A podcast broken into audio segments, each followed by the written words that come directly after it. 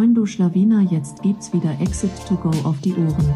Das ist der Amazon Podcast, in dem dir Dustin und Johannes zeigen, wie sie Amazon Unternehmen aufbauen und anschließend verkaufen. Moin zusammen und willkommen zu einer neuen Ausgabe von Exit to Go. Today we have another English episode and we have Robin Bate from eBrands. He's the CEO of eBrands in our show. Um, so let me give you a quick introduction for for Robin Bate. He um, runs eBrands, uh, a company which is also acquiring brands, but we think they have a very unique way. They they pay much more attention to sustainability, and they really want to develop great brands. And of course, we'll talk a little bit about the aggregator space today, but we want to consider the major part of the podcast to the topic of brand building. But let's give us a warm welcome to Robin. Welcome, Robin, to the show. Thank you. Pleased to be here. Um, Robin, um, great that you're on the show. Um, maybe Dustin gave a short intro, but maybe can you um, introduce yourself, some words? Um, how did you come to eBrands? What does eBrand actually do? Maybe just some sentences to the background. Sure. So, so my my background is in sort of the digital marketing space. I, some like 15 years ago, uh, created a, as an entrepreneur, created a digital marketing agency, built a lot of sort of uh, digital marketing strategies and across big global businesses. Ultimately, uh, I sold the company to a UK uh, marketing group called WPP, and and after that, sort of sat home, didn't know what to do. Uh, played PlayStation with my son, uh, and uh, you know, then I just figured, you know, I've I've been marketing other people's brands for the last 15 years, and now it's time to market my own brands, and that's how of we got going. Um, Okay, and what is the, the background of eBrands, or what is the, the, the vision, the goal of eBrands? We we know it's um, known as aggregator, but um, what's what is what does it differentiate to other aggregators maybe? Yeah. Well i mean originally i said i think we we were triggered by the idea that hey let's let's sort of let's build our own brands or get going. Like i'm a growth entrepreneur you know so i i i started a business spent 15 years to grow it. Uh, now I was sort of hungry. You know, I'm getting older. You need to get quicker into the real action. So I figured that it was it was a good plan to buy a few businesses because you could apply these marketing skills that we had quicker and then help effectively these brands to grow. Now, what we never intended, like I, I didn't even think that other people were thinking of buying these Amazon brands when we initially started. When when we got going, there was literally Thrasio as the only player in the market, and and one other player. Uh, but we thought that hey, other people haven't found this space yet, and literally the same week that we launched. All of the other players came two months later, you know, and and they were all out of what was called stealth mode then and then they had already big businesses. So then I, I sort of by accident stumbled into becoming what's called an aggregator. Uh, so it wasn't really an intention at, at all. Uh, I think we had an intention to cr- create like a brand house from the very beginning, and that's why we didn't build a team with lots of bankers and stuff like that. I think we built a team with like execution and branding knowledge, uh, and that's why I guess we look different than other people. But but you know it's by accident really. So so you probably don't even gave yourself the name of an aggregator so right? So you, you came into the space and ah okay now we are an aggregator. I didn't i didn't know yeah, that. we didn't, we didn't know that that term or anything like that so so it, it it's it's really i mean the fact is that it was a pure like accident. Uh, now what we what we realized was obviously that if you want to build quickly a bigger business where you can use different sort of very uh, you know specified skill sets you bring people in that have you know supply chain knowledge and, and branding knowledge and stuff like that you do need a critical scale and that's why most of these businesses you know that are two three million of revenue like they can't just afford a gr- group or organization like that because it just doesn't you know work. So you Mm. need a critical scale to do that, and and that's what. And we we then realized that you know Amazon is a great platform to buy brands because you c- can find enough brands with critical scale and then Mhm. build a fairly quickly a big business. But our plan has always been to you know operate omni-channel and not only through one single channel called Amazon. Yeah. So so you you started in uh, 2020, right? Yeah, yeah. Like I think we we launched in like November 2020. So and this was also kind of the the highest peak for for multiples where where Amazon brands were bought. Uh, Have you ever considered, all right, maybe now it's the wrong I- no, time I, or I, think, I think actually 21 was like the real, the highest multiples. yeah, okay, yeah, maybe, maybe it's true. 2020 it started, maybe 21 was the 2020 was still like, you know, very stealth. And then suddenly it took from Yeah. there a month forward. Yes, then it sort of became a peak. Yeah.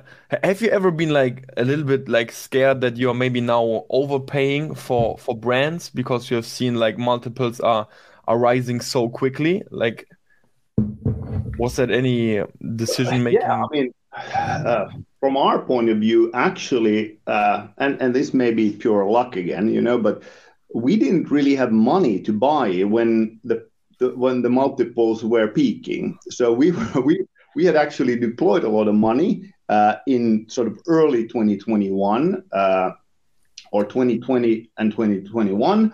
And then when the multiples started peaking in 21, uh, sort of end of year and early 22, we didn't have money. Then we Mhm. got money in late or mid 22. And then at that point, you know, nobody was buying. So, so we haven't really, we really haven't, and this is by accident, like we really haven't seen those peaks uh, because of not having been able to afford brands, to be honest. I mean, it's it's the best time to buy brands when nobody else Wants to buy. buying brands. Yeah, but you know, I mean, the reality is that people that have been building great brands, I mean, they're never for, you know, discount. So Mhm. great products, great brands, you know, patented uh, innovation. It's like you have a great business that people Someone will will buy always it. regard. Yeah. Yeah. there's always going to be a premium for you. It's it's true. But um, and when was your first acquirement? Like, was it 2020 or was 2021 Yeah, then the yeah. first? Well, January 21, in fact. Yeah. Uh, Okay. and that was a that was a uh, scissors business that we bought back then, uh, like men's grooming uh, category and scissors business.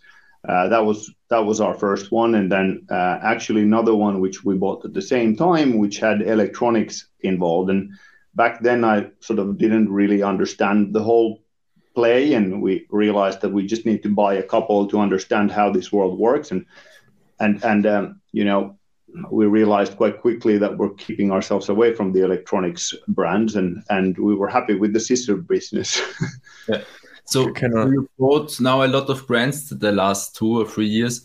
Can you tell us about your approach, or what is your approach when evaluating brand? Because I think you you you have a look at where is a big potential in building a brand, but are there any KPIs or any factors? Um, what are you looking at when you see an Yeah. Amazon FBA brand?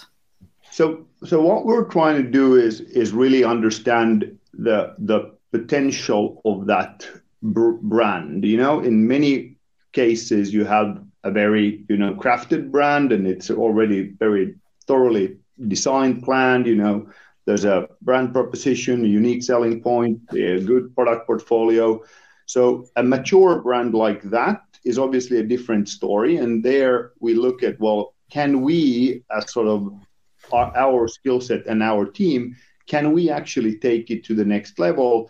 Meaning we expand it across multiple marketplaces outside amazon. Do we are we capable of growing this into a traditional more re- retail driven channel? You know does that is there a space in that channel and so forth uh, what geographical markets does this fit into Mm. so what, what's the real really the whole total addressable market for a brand like that and and can we take it to say from a 2 million to a 20 million brand uh, on, on a five year journey you know Mm-hmm. That that's really what we're trying to understand. Uh, the more you know, uh, low hanging fruits are from a market marketer's point of view. You know, where somebody has really crafted a great product, maybe sells for a million of, of, of revenue, only in the U.S. or Germany or you know European marketplace, and then we can apply some of our skill sets to expand the geographical markets within Amazon and then actually apply more of a branding knowledge and capabilities onto that brand. Yeah. Uh, do you have kind of a process to do that? Uh, because when I think about um, a lot of su successful Amazon brands, um, are most of the time for me very hard to, to market because often successful products on Amazon are just a little bit better or more bit more creative, but in a very in a in kind of a big market because yeah. Amazon sellers never really create complete new products because it would be not very smart even to to launch this kind of a product on Amazon. That's always where Johannes and me also have a discussion when we say, hey, is this a, is this a new product? Can we launch it? I mean, yeah, because there's a market for it. And if someone on Amazon is searching for it, it it's always a good sign. But when you go F off Amazon, sometimes yeah. it's really hard to market these products because people don't really search for them like oh you it's really hard to get them through a facebook or instagram ad. Do, do you know what i mean? Like do, yeah. how can you really decide if the if there's potential to to build something even off amazon when you talk about omni-channel? Yeah. Well i mean uh, i think price point is a great example. So for example amazon obviously there is a certain price point for products and brands that that were where that is an optimal channel we, for example, have plenty of our brands where they are sold in, you know, design-driven channels and uh, mm-hmm. design uh, online retailers, and that retailer doesn't want to see the the same product on Amazon, you know. Okay. Uh, but the same brand can have multiple price points for products, you know. So the same brand can have, you know, more of a value tier uh, product portfolio and then the same brand has more of a premium product portfolio. Very much like you take the car brands, you know, there's different value tiers in in and you guys know that that from Germany. that from Germany obviously fairly well. But like that's how we think about it. So you have you have within a brand you have various value tiers, and then then you have different brands to also represent different types of value tiers. So we may have you know three brands. Two of them we sell on Amazon, and one we sell purely outside of Amazon or mm. direct to consumer because we think that's just the best way. And then we may connect between these brands, you know, consumers in off Amazon channels as well. So, so, so you cross sell between them. Mm. Okay. And, and, but obviously, for for people that have only one brand, that then you can apply the different you know value tiers in terms of the product portfolio. Yeah. is it actually important for you when you know you, you buy a brand and you're thinking about it okay can we market this product off amazon? Um, is the selling price for you important for, from the product? Because i always think okay marketing something off amazon is always much more kind of expensive. Yeah. Well I, I think you need to look at the traditional you know metrics from uh, so I, have been a sort of venture capitalist and, and angel investor for quite a few years. Um, you know I've, I've invested a lot in these sort of technology companies and they have great metrics. For example lifetime value of a customer mm-hmm. or is, is something that the saas businesses look at a lot. And if you have a product which is a consumable product then for brands like that the shopify channel is great yes, you pay a lot more for the cost of acquisition as you buy, like basically buy the first sale. But if you know that that consumer will buy three times during the next 12 months, then you know data will tell you whether the cost of acquisition is actually high or low. And and uh, for brands that have you know a continuous usage and a high lifetime value, metrics, then then we look at really how many consum how many times does a consumer buy from us a certain product during the next 12 months or mm-hmm. during last 12 months. And if it's high enough, then you know that gives us the understanding of how much can we pay for for advertising off Amazon. Okay, yeah. so so the, the possible customer lifetime value is a crucial KPI then for you, right? Yeah, yeah, hundred percent. That that ultimately will tell us that is it worth overpaying for the initial per you know uh, yeah okay that's that's interesting because for our brand currently it's not that case that a customer repeats purchases because it's he only needs a product maybe once, once a lifetime yeah. or a... which, which is really common you know in in brands that that rely heavily on amazon because amazon. Isn't really a frequently you know it's not a platform hmm. in most of the brands uh, it, where where you know it's really great for brands that have a single use purpose you know where a person buys you know a product and they know need it only once in their lifetime and you can actually as a seller make money on that one conversion yeah, uh, yeah. but but if you try to do that on by spending money through facebook i mean good luck yeah Yeah, it's true. It's crazy. I, I'm actually pretty pretty sure that a lot of brands which are only selling on Amazon probably don't even calculate their customer lifetime value. I mean, to be honest, we don't we don't either. Like because it's on the it's on the selling yeah, price, the same. It's, it's, yeah, you have exactly. all the data. You have all the data. Every like Amazon provides yeah, a unique ID per per buyer. True. So I know exactly what our total portfolio or per mm. brand is in terms of the LTV. It's yeah. it's true. It's true.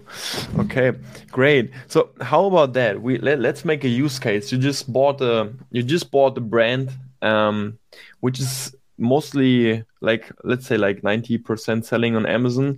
Um, what what are actually your first steps um, inside eBrands when you just bought the brand? Yeah, so obviously we've gone through the whole, you know, due diligence of yeah, of, yeah. Of, of the brand. We've agreed that hey, uh, that that that the initial what we thought that the business is is actually true, you know, and and then we we made our payments and then we're off to a kickstart. I mean, how it works with us is really I can't talk on behalf of others, and obviously I I, mean it's fairly general how I think uh, a lot of the aggregators operate, but we have we have a, a uh, sort of common, uh, you know, migration or transition process, which which includes the seller being part of the operating the brand still for the next three months. Uh, mm-hmm. After that, the seller uh, has an option to basically jump out. Some sellers nowadays uh, actually wants to stay on for 12 months, uh, mm-hmm. but but that world d- didn't exist, you know, in 2021. People just wanted to drop the pen as quickly as possible. run. Drop the pen and run. yeah, which, which, you know, it's, it's, it's changed a lot, which I think is for the healthier. Because I mean, the reality is that how can you really think that you can, you that the other person can, you know, reach earnouts and stabilize her payments and everything if if if you just don't transfer any knowledge. So yeah. I think I think there's been a lack of you know you, you know a bit a bit sort of naivety on both sides, um, which which I'm happy to see that now is clearly gone away uh, or is in process of going away. But like we we do do that for three months, and during that period we try to understand as much uh, as possible of that brand we're not trying to really change a lot of stuff. I mean, it doesn't mm-hmm. make, in our opinion, to start directly changing. We gradually change uh, the models and then apply basically, you know, central warehousing, all of that type of stuff, uh, applying uh, more supply chain uh, related measures and and centralizing that. Like that, we start doing some of the first things. Uh, and then then we do talk to the sellers a lot because I mean most of the cases part of the growth planning so we create what we call a brand strategy for every acquisition and and that is then something that is done together with the sellers where we where we plan effectively the future product portfolio. We we do do a brand you know development pro- project for every brand we buy. That may mean you know that we change the visual identity or we just define better the tone of voice for the brand. We maybe mm-hmm. you know uh, recreate websites. We maybe uh, create all like new listings. We maybe do you know photo shoots. Uh, we we might uh, create a lot of content on the websites we might partner up with you know uh, uh, people from uh, uh, you know endorsers for brands or brand advocates. And uh, but a lot of that is done during the research of the brand strategy which digs into a lot of data really. And uh, and, yeah. and then once we've sort of done with that brand strategy then it goes into the execution of that brand strategy and that then means usually that the seller takes a le- less role in it because the, they've been part of the strategy and then they let basically the new operational team run it. So in the, in the first steps, you, you, you don't even think about okay where where can we launch this product as well. It's more kind of a redefining strategy of the of the brand itself. Uh, as you said, like the design identity maybe is uh, reworked. And well, do, do you also well, I, I no, I think I uh, so part of the brand strategy is sort of we think about the uh, the consumer, so like who is the core customer of that mm-hmm. brand? Uh, uh, what what position does that brand want to own? What sales channels does that brand has potential to sell in? Uh, what connections do we potentially have for outside Amazon related channels? Uh, what markets in terms of geographical footprint does that brand resonate with? Uh, we research a lot of trend data, et cetera, et cetera. So there's obviously a great amount of research that has been done during the due diligence of the brand, and then we're trying to take that and and basically br- apply it to some real strategy planning. So, so it's definitely possible that all these things like developing new products, redefining the strategy, and expanding to new markets are happening also at the same time. There's not like a real step by first we do no, that. No, no, I mean, okay. we have multiple things happen at the same time. At the same, uh, yeah. okay. Because I, I, most of the time, like Amazon sellers and uh, Johannes and me, especially, we always we, we try to think in in leverages. Like, okay, what would be a great lev- next leverage for the brand? For example, does it make sense to to expand PanEU, or does it just yeah. takes too much time? Is a new product, five new products, uh, the biggest leverage? And as you, someone who have now acquired over 20 brands, I think, what do you think? Have you seen something that you could implement very quickly that was a big leverage for a brand where you can see huge jumps in, in sales revenue and also in, in profits? Yeah. Well, I mean, I, interestingly, uh, and uh, and this goes to, back to the fact that we think like omni-channel. So so while Amazon is by far the largest sales channels for for our brands, we still understand and think as sort of I think about the whole world, you know, and there's something else, some other channels as well outside of Amazon. So it, you take a business that that uh, that has performed very well on Amazon. Let's say it's a single SKU product, uh, a single SKU brand. Which do you buy? Do you buy such a brand like single SKU? Because we have seen like yeah. Yeah, yeah, yeah. We, yeah? Okay, we, cool. we bought a couple, and actually some of the first ones. And, and to be honest, that was what every aggregator said this the holy grail. Everybody wants to buy one single SKU hero SKU business no other SKUs as simple as possible, you know? Okay, interesting. But, but, but, and that was like 2001 is like, that was what, what everybody was saying that they want. Mm. Category, mm. you know, number one, one single SKU brand. But, and we have some that are great, but the problem with a brand like that is that, you know, uh, if you try to sell outside Amazon in in omni-channel, meaning retail, for example, they need a brand which you know has enough products that fit on a large shelf.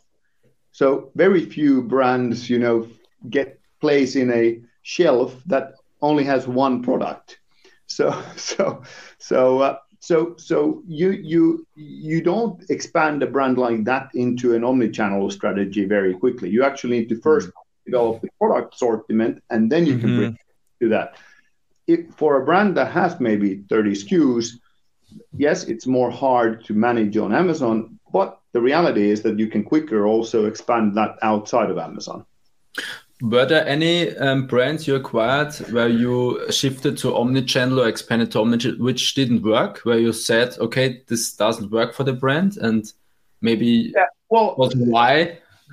yeah i mean we we tend to learn by doing and and what i mean by that is you know like initially uh it's no secret that like we we just went on and bought a bunch of brands and then later tried to figure out what do we actually like how do we actually operate this so you, we ended up sitting on you know 10 brands they were great brands but actually only five of them had real potential outside of Amazon or outside of e-commerce channels.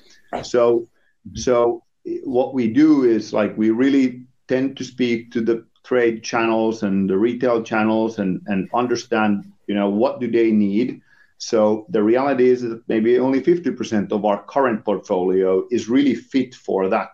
But now as we buy new brands, we obviously think about these things quite differently. Mm. Do you also, when you think about off Amazon, um, you you start to build an own Shopify store quickly, or is it more I start to think off Amazon, so I try to go to other marketplaces? No, no, we we we do that right away. I'm, I just think you know, I don't know, am I old school or not, but you know, I just feel like if you want to be a brand, you do need some sort of presence online that is Mhm. out that exists outside of Amazon as well. Now, you some of the brands initially has had, you know, most of the brands we bought, they have had some sort of a website uh, maybe a Shopify channel or something. Some have only had, you know, a nice looking website that has referred directly to Amazon. Classic, classic one. Yeah. Yeah.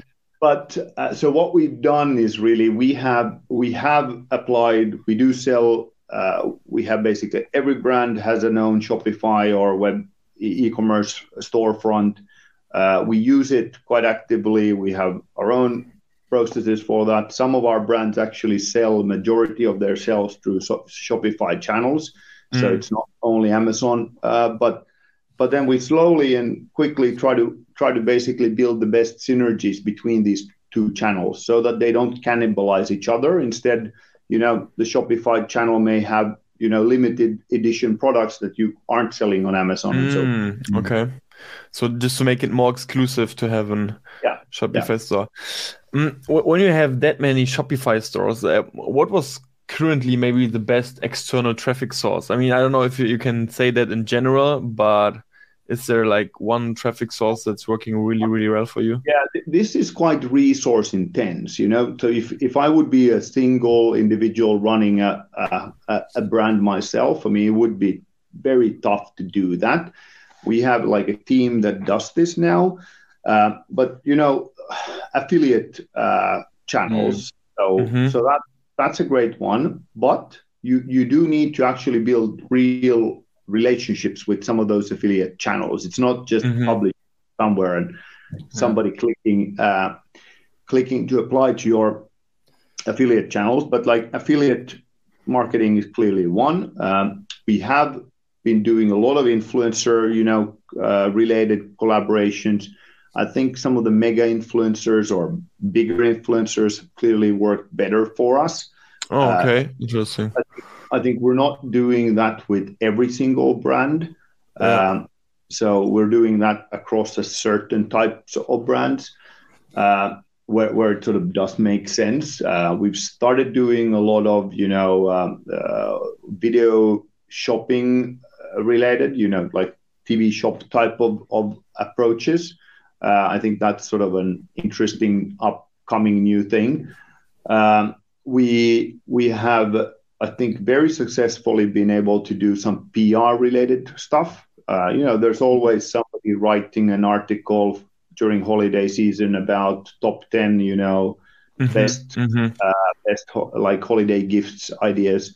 These types of things are, I think, crucial.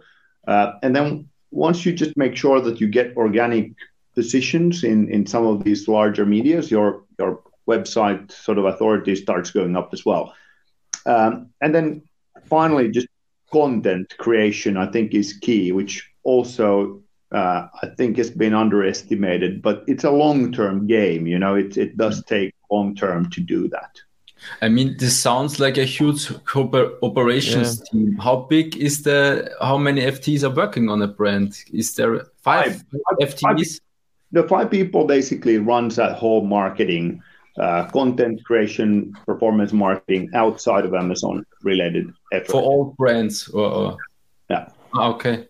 But I mean, I've done that my whole life, right? So I, I kind of know what what you need to be doing there, um, and and and uh, brought on a lot of people I know from before that has been doing that with me. When you talk um, the the part of content marketing, which which is very crucial for you, is there like one specific thing? Like, do you try to be uh, very present on social media, have a newsletter, write in the SEO blog? Is there something that's very very I, important I, for you? Yeah, I, I think this is a bit unfair because I would I would want to be a lot more specific in order to sort of you know guide guide your audience here, but but the reality is that that it's so brand specific uh, mm-hmm. that that if if you have a you know sports brand for example, then actually the athlete uh, influencer relationship may actually be the best way to go. Yeah, because they have they have a big following base there is an easy thing for them if they like your product they'll be genuine about it you know and and that's that's the best way of doing it we find if you have a product which you know maybe a intimate care product then then you can't advertise any type of intimate care related stuff uh, or, or like products or brands on on any of the social channels nor to talk about Amazon. So you yeah. have to do content, you know, because guiding content is the only way of succeeding. So so it, it's it's really like what you need to do is really think about the product and the brand and from there start defining well what are the real marketing channels that that i can win with um, yeah. and, and, we have this sort of concept that we've built which we call the brand eye and we it sort of touches upon all of these things, and we built this sort of marketing framework that we go through with every brand to assess well what what's the best channel we think and what does the consumer basically how do we win over the consumer from a marketing point of view? Yeah. And it's very interesting uh, because like nowadays you have so many options to market something from different point of views. And i totally agree. I mean we always would like to have this this blueprint do this this is the next step but so hard to get it. I mean if you if you have a garlic press i don't think that any no any influencer will will work for you like you have to be very creative about that yeah, um, un unless you do it very very funny you know that that could be a way of just break yeah. it uh, and yeah. but but then you need to go all in on that strategy and then you know make it or break it there yeah uh, but so you have to be creative, definitely. Yeah, yeah you you have to be creative. So, creative. Um, so I, yeah. I understand that it's hard to give like one specific answer, but and, um, and, and yeah. I guess the last thing I would say here on this topic is that just like do test things because I mean you you never really know unless you've tried and mm-hmm. and but then you need to be quite quick at killing things that you know don't fly. Mm-hmm. So so so uh, I think less is more in in in this regard. Yeah. As Johannes has already mentioned, it sounds like you have a big team in the background. You said it's uh, five people for for the marketing perspective. If if you would be a brand and you would be kind of a solopreneur for now, what what would what would be actually the first person you would hire for for which position do you think is the most crucial one? Yeah, I think I think from if I think I would I feel like uh, many entrepreneurs are you know quite generalists in in a way they they need to understand enough of everything in order to sort of be able to be a solo entrepreneur in the very beginning. But but you know, I I've learned the hard way uh, during the 15 years as an entrepreneur, and and what I would guide people to do is to really understand where your own weaknesses are, because you're really a strong person when you know where your weaknesses are. Strengths are mm-hmm. easy, you know, identify, but the weaknesses are less so. So, uh, what I would do as a solo entrepreneur is that I would hire the first people where my greatest weakness is and and make sure that somebody comes in and fixes that and that's really how i started this business as well. You know i brought in people that knew better some things that i knew i didn't know. So um, or, or, things i knew i didn't want to be doing because i i'm not really good at it you know?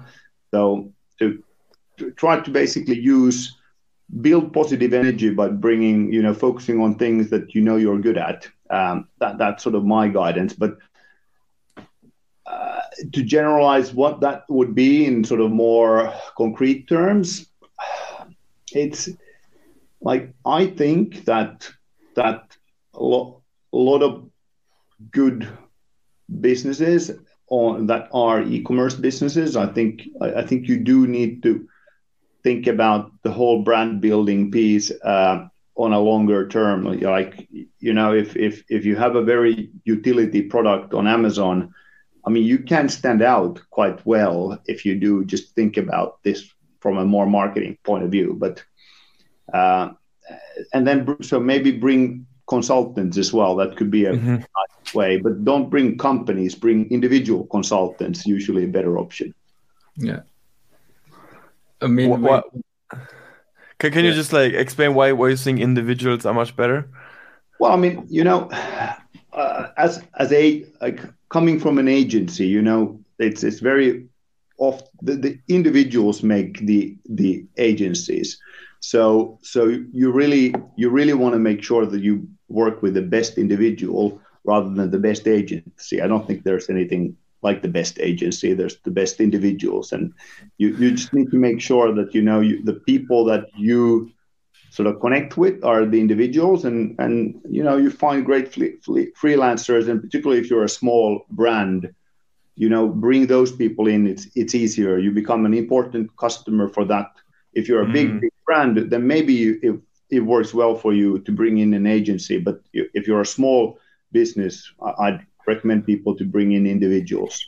It's crazy. I, I 100% agree. Like, um, that's for example also the, the point where we, for now, never really worked with with Amazon Amazon photography agencies because like you're just like you're one part. But if you're working like with a freelancer and you're a big customer for them, they really think about your product yeah. one step further. And I that's that's something I definitely agree on. Yeah. Yeah. So so I think, but these things you learn the hard way, you know. yeah, yeah, probably. Um, I I have one question mark regarding the the Amazon brand, or um, in my head always comes yeah, build a good Amazon brand. But actually, what defines when when is it a good Amazon brand? What defines a good Amazon brand? Are these only pictures? Is it only a nice video? When is it a good? Is there, is there any like um, any approach or uh, when do you say this is a nice Amazon brand? Is there any? What are you looking at? Is it the text or I don't know. It's a very good question. I think I think it's a it's a in, in many ways a subjective matter, but like I tend to look at things like how how much how many attribution clicks does that brand have? Like how many people find that brand outside of Amazon and they come to Amazon and buy it? You know, mm-hmm. I think it's a very important aspect because then you know there's a genuine interest for the brand that sits outside of the marketplace. Uh, so, so I think that maybe Jeff defines more of a great brand than a great Amazon brand, but mm-hmm. nevertheless, I mean, I think that's an important factor. Uh, yes, the sort of hygiene things like you know a great listing, making sure that you have the right keywords and that you address the, the most searched keywords and um, your advertising campaigns are optimized and your TACoS are at acceptable levels, not too much, not too little. Uh, uh, I, I think ultimately what we look at is is this brand eating market share from others? You know, because you, you there's a lot of brands out there that just grow in uh, sort of tr- with the market with, with the, the, market. market. Yeah. But can you grow quicker than the market yeah. is the real question. And and unfortunately, it's like very difficult to get hands on that data. But but but that data is something which I think is very important to sort of try to understand and and try to assess. Like, are you growing quicker than your main competitors, for example? Yeah, that, that's a good point. We already started this year with with that data set because on Amazon you have now the search query performance yeah. where you see the sales of your competitors, and then you can see if this is your market, how do you um, perform in comparison to this market, yeah. and can evaluate did you grow with the market or did you lose or did you win? Um, yeah, but that's actually a good point. Yeah, very. The other, thing which I think is unlooked at is is you know Amazon defines the cost, buying customer persona quite well. You know, is it a female? Is it a male? What age group? What demographic? All that type of stuff, which I think is quite interesting. Obviously, I understand that you know some of the Amazon Prime accounts may skew that because you know the families uh, tend to use the same account and so forth. Mm. But nevertheless, it, it, it, it, it is valuable information because so many marketers and brands go wrong where they think certain people are buying their brands and their products while it's actually totally opposite. Mm-hmm. and, and, and what people say is usually not what they do. So that's stuff you learn in in sort of marketing 101 okay. Yeah, understood. Uh, I mean, that's something we definitely also. The other thing I'd, I'd, I'd maybe give a shout to why I think we spoke about the fact that you people have like websites and why do you need a website for some of these brands? I mean, you can actually have a good dialogue with your consumers on your own websites, you know, creating polls about new products, that type of stuff which I think a lot of brands aren't doing, you know. And mm-hmm. if I would be a solo entrepreneur, I mean, I would really want to hear out my customers. What mm-hmm. decisions I do with that data is a different thing. But like really having quick polls and stuff like that, of like what are the, you know, next products I bring to market, I, I think that channel is underutilized. Oh, that, that's that's a nice that's a nice hint, yeah. definitely. We, we we actually thought about creating a newsletter list, but then somehow we decided not really to focus on that. Maybe we should have a yeah, new discussion on that. But but is that something you do? You try to collect emails quickly? Yeah, but but you shouldn't expect that the emails convert to huge amounts of sale. But yeah. what you can expect is that there's going to be loyal people that mm-hmm. give you great insight.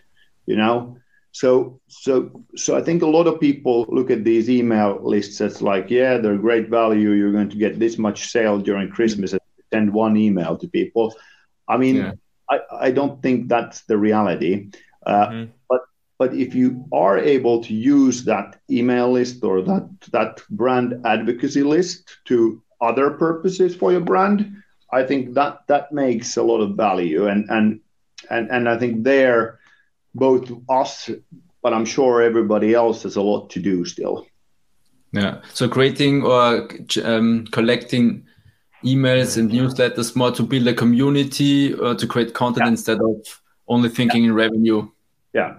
Yeah, but uh, but you know, true. like it's the, the communities don't look like they looked 20 years ago, where you had like a chat board or you know a, mm-hmm.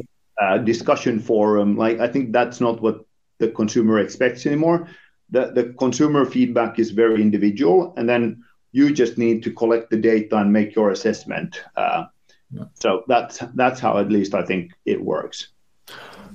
I, it's, it's it's really true because honestly, when, when we have been talking about uh, our email list and we started to think about if we want to have one or not, we were really thinking about how much value can we get out of it in terms of revenue. Like maybe okay when we make a product launch, but even just like presenting new product ideas. I mean, I, I think people love to to get heard, you know, and a you have the chance to be part of a product and just give us your idea. I, I think much more customer will reply on that than just like you can have a 10% off the coupon or discount for Yeah, just for a new product.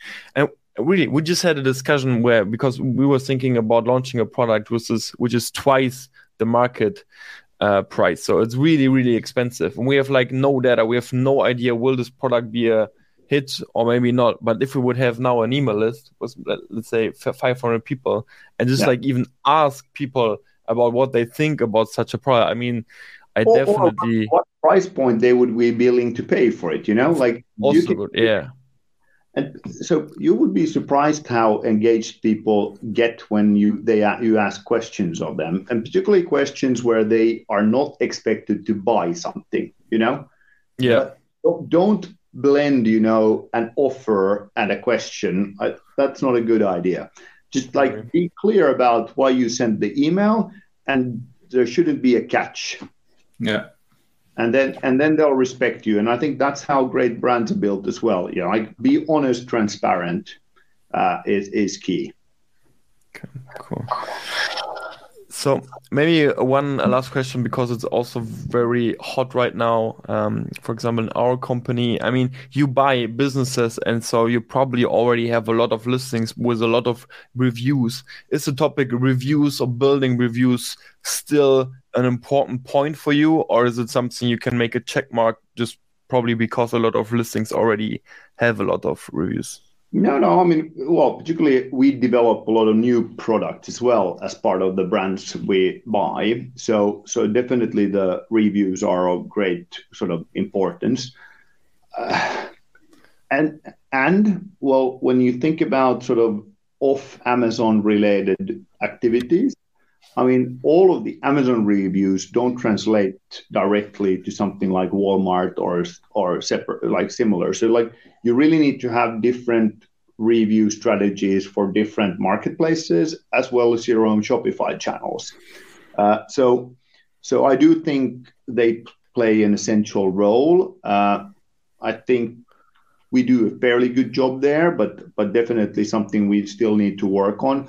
Uh, I I, think it's key. You know, if if if you ever if you want to get into B two B sales channels and, and retail, I mean the amount of reviews you have and the review quality it does play a major uh, role.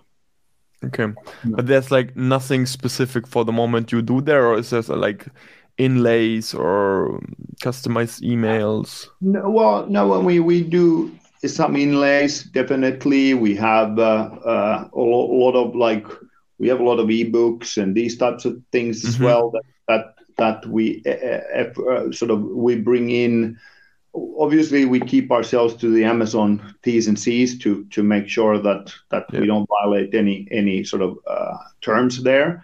Uh, but but I mean, I think from a as a branding person, you know, I I'm I'm a believer in if you create a great product, you're going to get good reviews.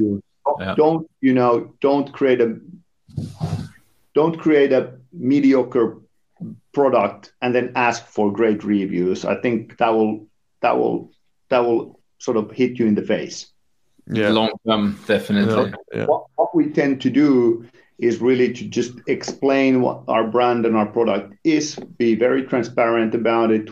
For us, for example, this sort of sustainability uh, angle is a, or uh, effort is a very important part of what we do. We talk uh, as inserts of our brands. We talk about the product production and supply chain of these individual products and brands.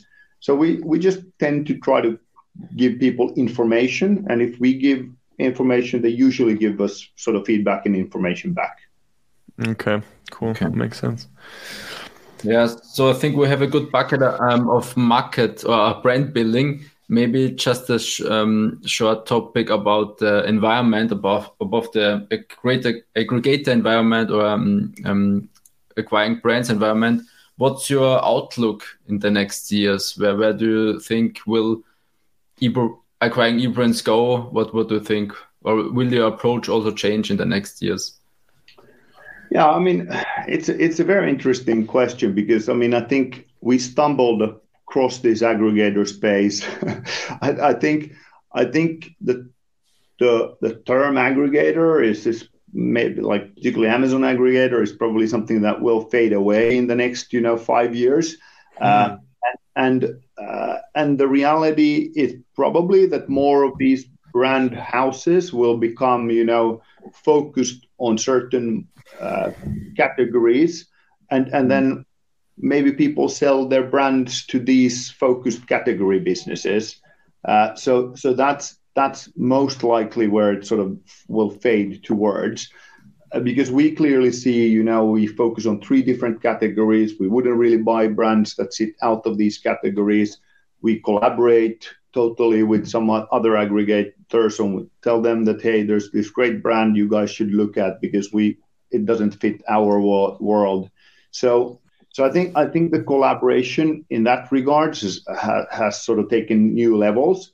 Uh, because initially it was all about, hey, we're all on the same like territory, we're fighting against the same brands, mm. but I think we're quite far from that. So, so if you reflect, like, how has things changed the last two years? They changed a lot.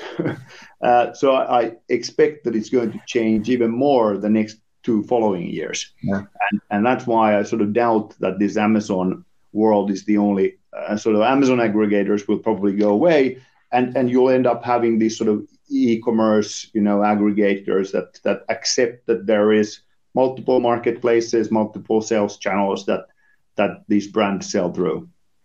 You you mentioned that you're also business angel or vc do you think that there will be less capital raised for these aggregators? Or um, do you think investors will um, invest in in other branches? Or, or um, do you have any insights on that what, what's the? Well, I mean, the, yeah, yeah, it's it's interesting because if you look at the the amount of money that has come into the the uh, aggregator space, I mean, and you compare that against, for example, the B2B SaaS uh, industry, the B2B SaaS industry is two times smaller than the Amazon yeah. marketplace business is. So, so I think there's still a lot of money that can channel into this space. The other good thing about it is that you know, in difficult market environments, you'll end up in a situation where investors tend to focus their investments to businesses that generate you know money and and ideally profits. Uh, yeah. So so so I think we're as a industry we're in a space where as long as the consumer still buys products and there's revenue flow, I think we're in a pretty good place. So for sellers, there's a healthy market to sell to. For buyers, I think the cost of capital, I mean, basically something that didn't, the term didn't exist, you know, two years ago. Yeah. because people tend, yeah, yeah. people tended to forget, you know, that that there is is something called cost of capital. Now we're in in a new world where there is a cost of capital. So if if you know if uh, if I if I raise money or I take debt from a bank, I really pay a real interest rate on them. So uh, so so that does have an impact on the terms towards the sellers as well. And I think that's something that the industry needs to learn at least yeah. to deal with the next year or so. I mean, I mean, it's interesting that you compare it with B2B SaaS because it's a completely different um, business model. B2B SaaS, you're like burning money, and um, e-commerce brands are profitable, and and uh, you can also back it with with um, with debt uh, in, in most cases. So. Yeah, yeah, um, but um, but of course, I mean, it's the investment industry or the investment has uh, sort of risk capital has been very difficult to get a hands on right now, and uh, and and I mean everybody obviously because of cost of capital suddenly you know everybody it costs money to raise money, so so it's a it's it's a very different environment which I think everybody needs to accept. Yeah, true. Okay. All right, I would say that's a wrap. Um, great points about brand building. Really hard to summarize, even. I think uh, we've seen that uh, most of the time, often a, very unique approach. Um, there's a lot of testing involved, um, but that's something uh, every seller have to figure out. And yes, um, Robin, if, if anyone is, is, thinking about to to sell their brand, uh, do you also acquire German brands? Is there any? Yeah Yeah, Yeah, we okay. Two German brands that we've just acquired or in process of. So let's see. Perfect. Perfect. So so what's what's the best way to reach you guys? Well, you'll find me Robin at ebrands.com and uh, and ebrands.com is our website. Perfect. So we will link it up if anyone is thinking about selling. Um, you know where. I think there's uh, probably a great approach when it comes to brand building when you have exited your business, and maybe there's a nice earn out involved for you. so uh, give it a try. Um, Robin, thank you so much for your time, and see you next time. Bye bye. Thank you. Thank you.